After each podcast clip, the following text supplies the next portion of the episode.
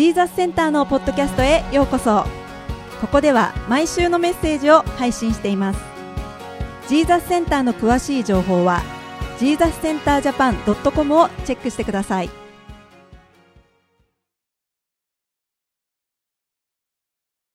昔の話なんですけれども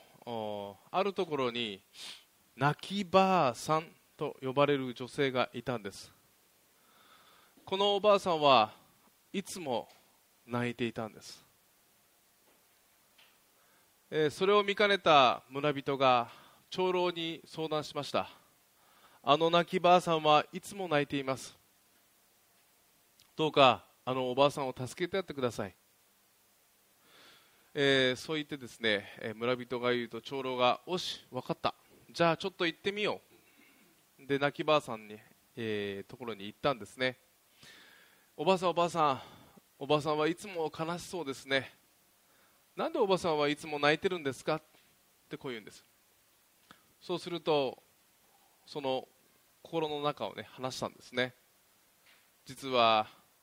わしには双子の息子がいる。一人は下駄屋。一人は傘屋をやってる。そうなんですね。二人とも頑張ってるんですか？うん。頑張ってるんじゃが実は天気が晴れると傘が売れなくなる。雨が降ると下駄が売れなくなる。だからわしは晴れても雨が降っても毎日毎日悲しいんじゃそう言ってたんですね。え、そこで長老はその話を聞いて、えー、こう言ったんです。そうか。おばあさんそれは毎日悲しいね。でもおばあさんが悲しむんじゃなくて毎日喜ぶ方法があるんじゃが教えていいかい？うんぜひ教えてくれ。うんおばあさんあのね晴れたら下駄屋の息子が儲かりますよ。雨が降ったら傘屋の息子が儲かる。そう考えたらどうですか？って提案したんです。そしたらおばあさんは確かにそうじゃ。じゃあこれからわしはそう考えることにする、えー、それからですねこの泣きばあさんは喜びばあさんに変わったっていう話なんですね。あのこれはですね物事の捉え方はその人によって違う、ね、でも捉え方を一つ変えるだけで大きくね心も変わってくるということですよね。でもこの泣きばあさんを見ても分かるように実は私たち人間というのはすごく不器用なところがあるんです。一つのことをこう考えると他が見えなくなってしまうっていうことですよね。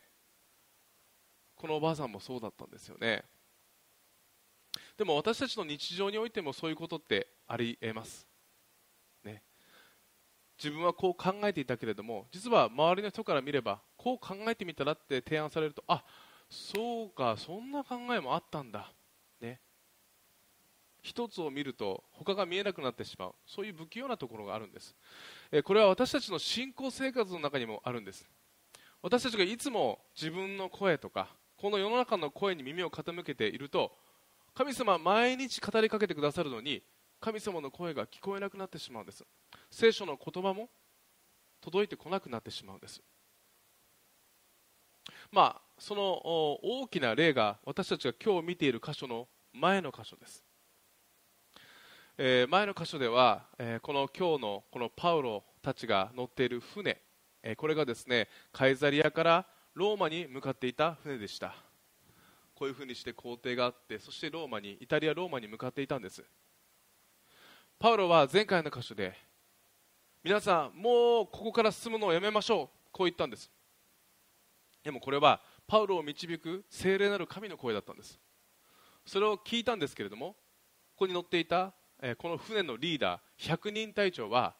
そのパウロの声を聞きませんでした。パウロの声ではなくて神の声ではなくてその航海をしていた船長またね隊長当時のね、えー、その船を導く人たちの声を聞いてしまったんです。そのために神の声が彼のうちに届かなかった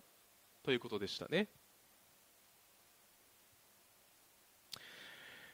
えー、さて今日はですねまだその船旅が続いています。今日の27節では14日経ってとある通り彼らはですね前回の箇所で嵐に見舞われてしまったんです。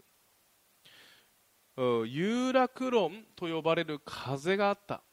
すごく強い風があって彼らは本当に彼らの船が沈みそうになってしまったわけですよね。あの現,、えー、現在でもこの地中海で吹く風っていうのがたくさんあるんですね。北から、えー、南から東から西から吹く風。それに全て名前がついています。そしてその例えばセーリングをする、まあ、ボートを、ね、乗るそういう競技に出たりあとはそういう、まあ、旅を船旅をする上でもこの風には気をつけた方がいいぞここには気をつけろって言って名前をつけて現代でも気をつけているわけですね。このパウロの時代にも今日の人の働きを書いた著者であるルカは有楽論という、えー、風に見舞われてこの船が沈みそうになったっていうふうなのは前回の箇所だったわけですね、まあ、そこから14日経って彼らはこの地中海をさまよっていたわけですね。そうすると今日の30節で水夫たちが逃げようとしたんです。ね、このまま旅をしても助からない。俺たちだけでも逃げちゃう。そういう感じだったんですよね、ま、あ今日の箇所さまざまなこう人間模様を、ね、私たちはね、えー、伺いますけれどもそうするとパウロは彼らがいなければあなたたちも助からないと百人隊長に言うんですよね、まあ、これはおそらくですけれども彼らのこの水夫たちの技術や知識がなければこの船旅を乗り越えることはできない。難しいですよっていうふに訴えたわけですね。そしてそれをまあとどめます。そして33節でパウロがみんなで食事をしましょうと言いますね、まあ、この船旅がもうほん本当にまあ困難極まりなかったことがあここで分かります。もう食事も喉に通らない。そのぐらい彼らは精神的にも本当に苦しかったわけですよね。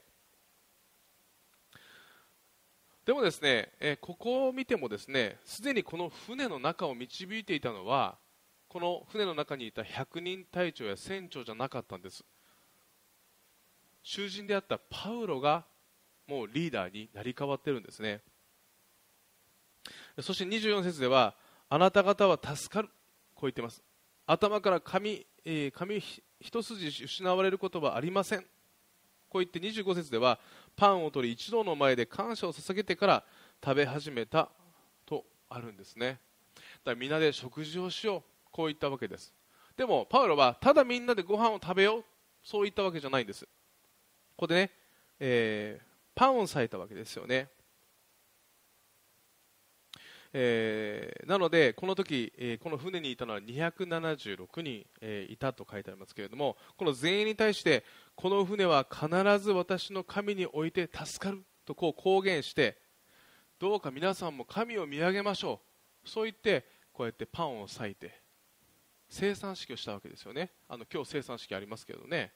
ね生産式っていうのはイエス・キリストを見上げる、ね、共にね、えー、そのイエス・キリストの十字架に感謝する。神を見上げる。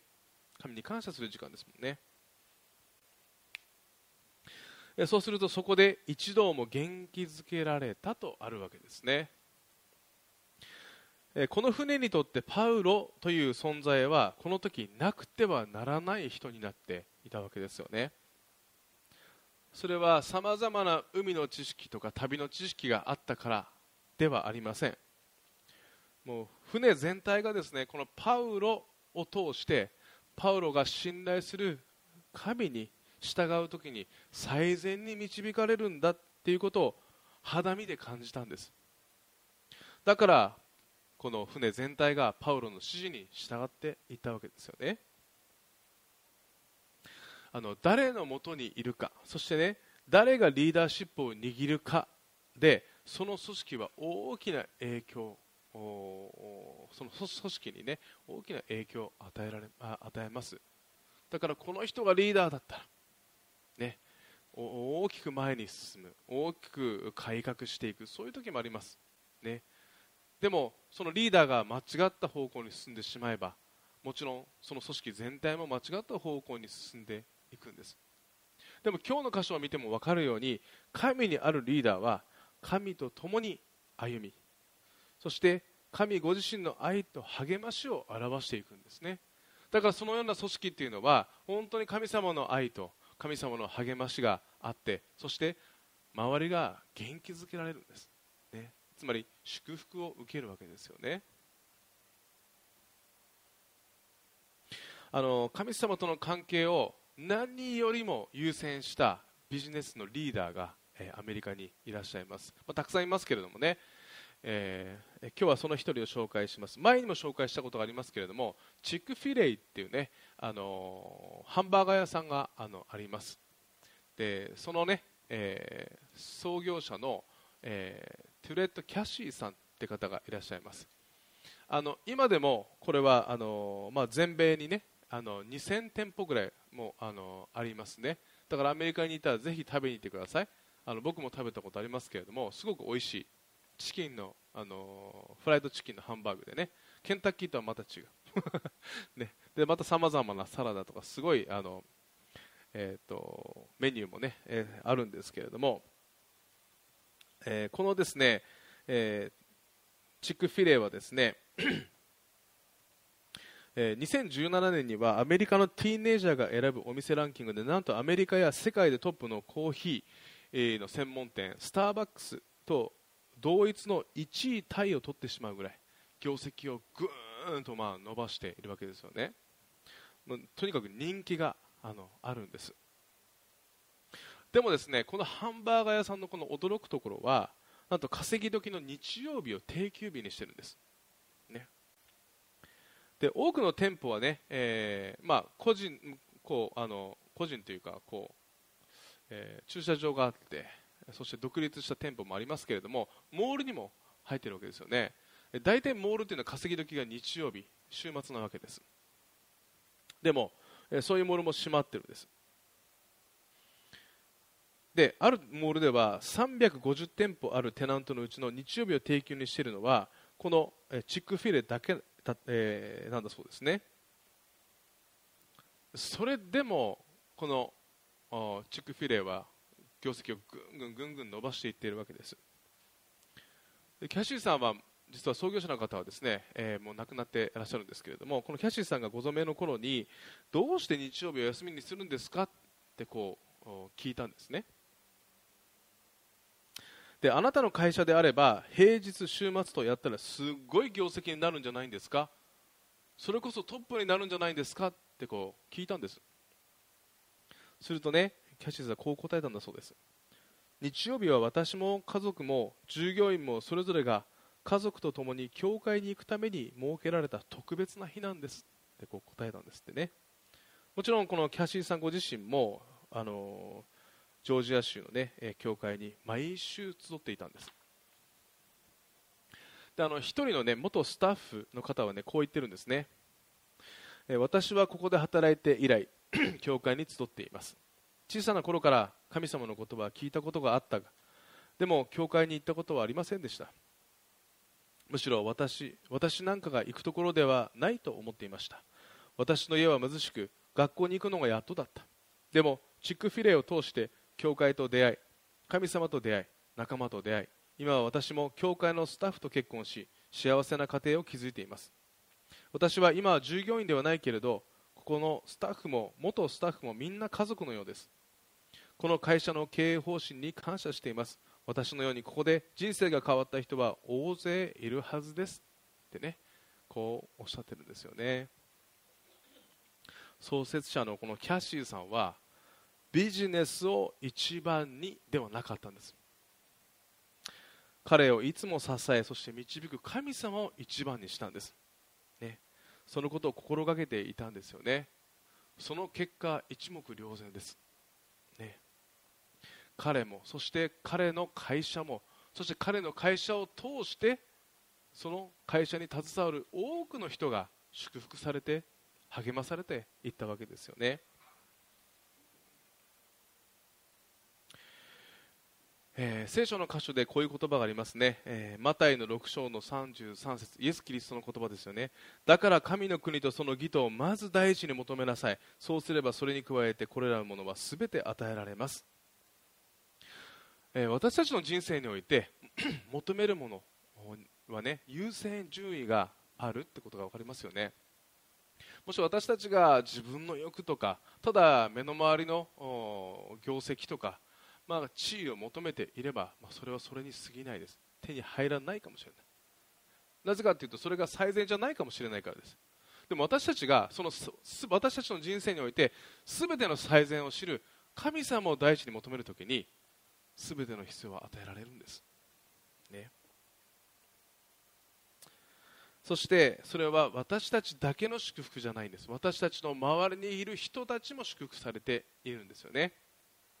どうですか？私たちは今自分がいる場所で自分だけが祝福されてますか、ね、自分だけが何か成し遂げてますか、ね、私たちは神様を第一にするときに私たちの全ての必要も与えられるんです。でも私たちの家族やまた職場も祝福されるということですよね。それがキャシーさんを通してむしろ今日の箇所のパウロを通して証明されてるんです。だから私たちも日々の歩みを通して神様を第一に求めるべきですね。神様この状況においてあなたを求めます。この状況において何かこうしてください。と私たちは祈りがちです。でもね神様この状況においてあなたの御心を求めます、ね、その時に必ず私たちのね最善を与えてくださるからですよね。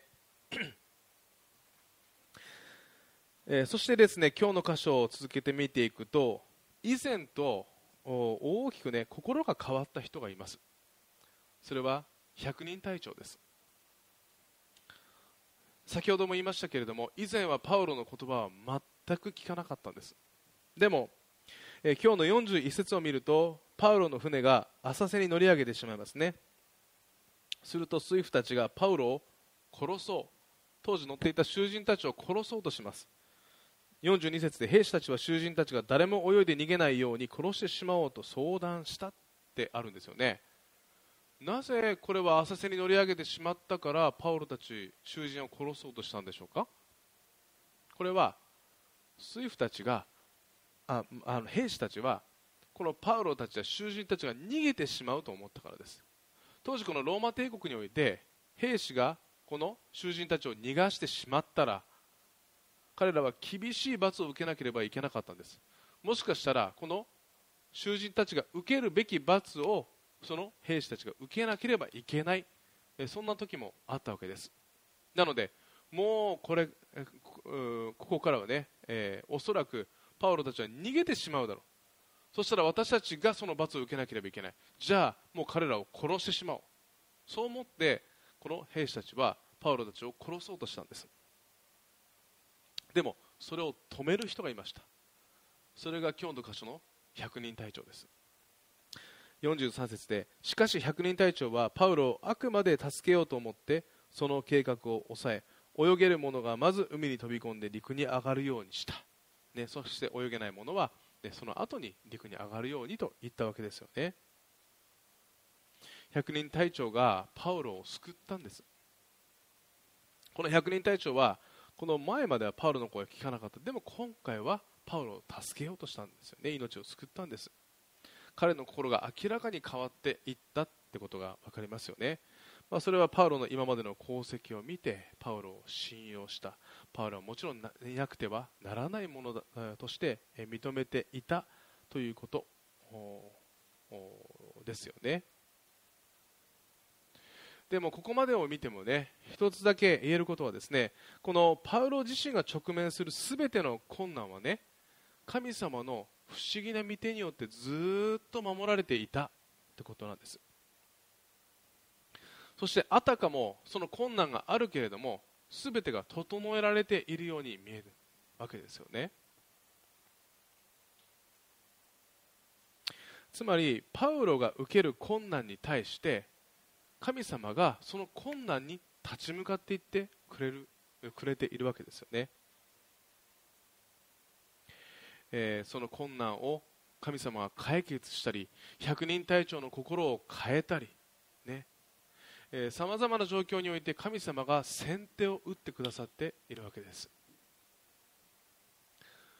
だからね神様っていうのはここを見てもね私たちとただ共にいてくださるわけじゃないんです。私たちとを助けてくださるだけじゃないんです。もし何か問題があったらその問題に対して神様が先に行ってそしてそれを道を整えてくださるっていうこともあるわけですよね。あの旧約聖書の詩篇にこういう言葉があります。詩篇の35編の1節から2節で主よ私と争う争う者と争い私と戦う者と戦ってください。盾と大盾とを手に取って私を助けに立ち上がってください。この詩篇の作者は私と一緒に戦ってくださいって言ってないんです。ね。どうか私と戦う者とあなたが戦ってくださいって言ってるんですよね。そんなずうずしくていいんですか？っていう人もいます。ね。神様偉大な方じゃないですか。ちょっと神様言ってください。って言ってるようなもんですよね。でも神様はそのようにして私たちと共に立ってくださる方なんです。ね。えー、第二歴代史にはヒゼキヤという王様がいます。その王様が、えー、ある、アッスリアという大国と戦う時があるんですね。その時になんと主が戦ってくれくださり滅ぼしてくれたってあるんです。だからここを見てもですねそして第二歴代史を見ても聖書を通して私たちが知れることは私たちの神様っていうのは不思議な神様なんです。不思議な神様ってなんだろう不思議だなっていうか不思議じゃないんですよ。私たちの思いをはるかに超えたお方なんです。 wonderful って言いますもんね。 Wonderful Counselor。Wonderful なんです、ね、不思議で満ちてるんです。私たちの想像をはるかに超えることを私たちの人生に成してくれるんです。こうなったらいいなそんな思いもはるかに超えた計画を最善を私たちに与えてくださるわけですよね。神様が共に戦ってくれることもあれば神様が先にその道を整えてくださることもある。そういう不思議な神であるということですよね、えー、今日はですね最後に不思議な神様の守りと導きを経験したあ宣教師のストーリーを紹介したいと思います。これはですね、えーと、ビルマにキリスト教を伝えてビルマ語にですね、えー、聖書を翻訳したアドニラム・ジャドソンという人ですね、えー、この方はですね素晴らしい功績を残されています。どんな功績かというとまずビルマ語の聖書を翻訳したということ。そして彼を通して何百という教会が誕生したこと。そして彼を通して教会だけではなく8000人以上のクリスチャンが生まれていったってことです。素晴らしい功績を残したわけですよね、えー、彼の人生の舞台はですね1700年代の後半から1800年代の初頭です。さまざまな困難や試練がつきまとったあわけですね当時ね、えー、彼はアメリカ人で、えー、あってそして、えー、初めはですねインドに宣教師として行きます。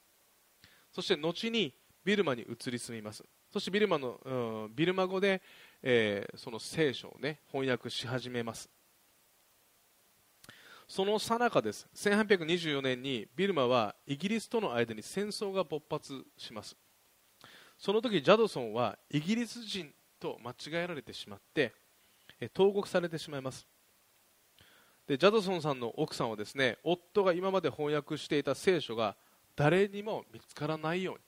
保管しておかなければいけない守らなきゃいけないこう思ってそれを地下の方に持っていって埋めておいたんですね。でもですね、えー、まあ、ビルマには雨季がある。なのでもしかするとそれが濡れてしまって腐ってしまうかもしれない。そう思ってその原稿をですね、えー、まず面でくるんで。そしてその外側を布でくるんで枕のようにしてそれを牢屋に送ったんです、まあ、つまりジャドソンさんのところに送ったわけですね。夫のねところに。でジャドソンさんはそれを受け取って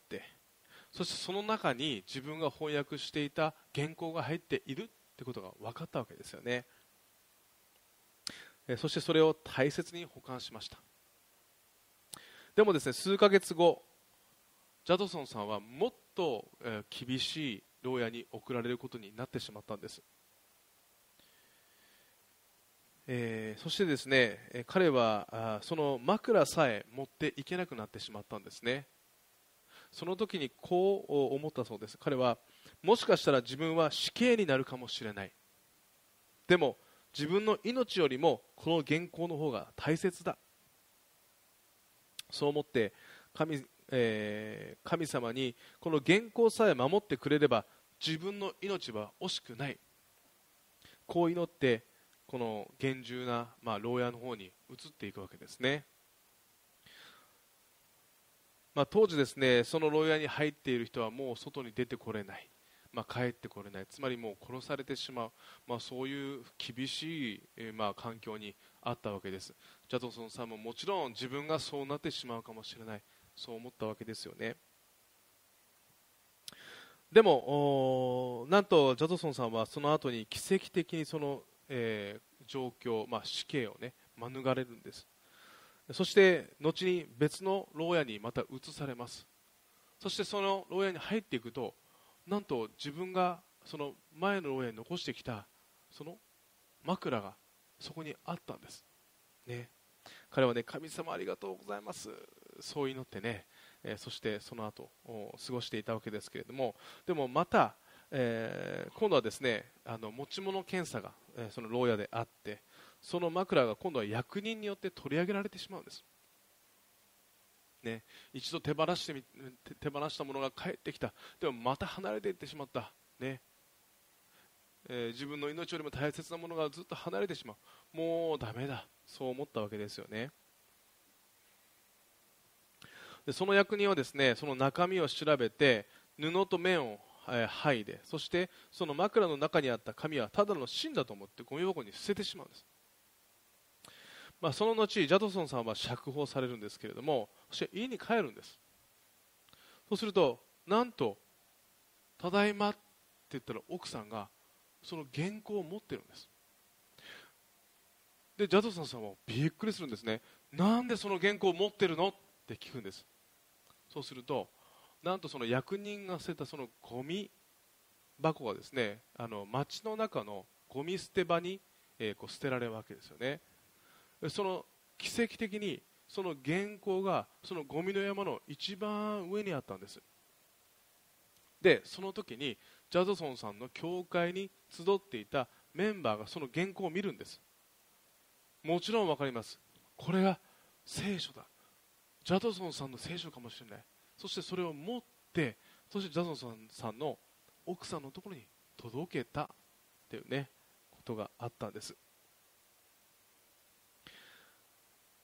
そして1834年に無事にビルマ語の聖書を発行したということ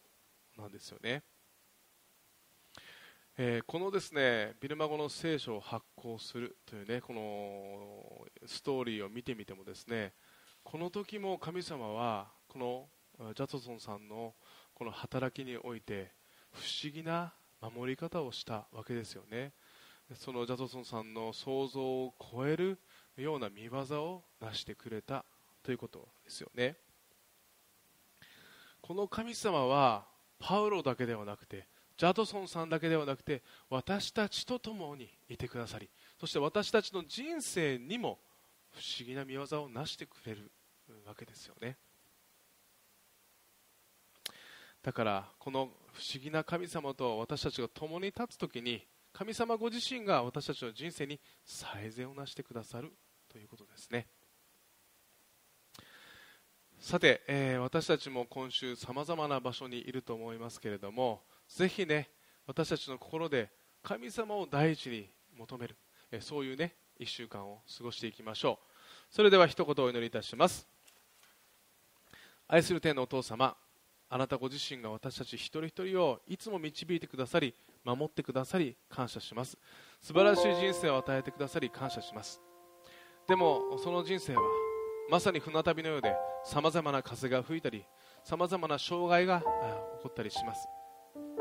でもその時に神様私たちがいつもあなたご自身に目を向けることができますように。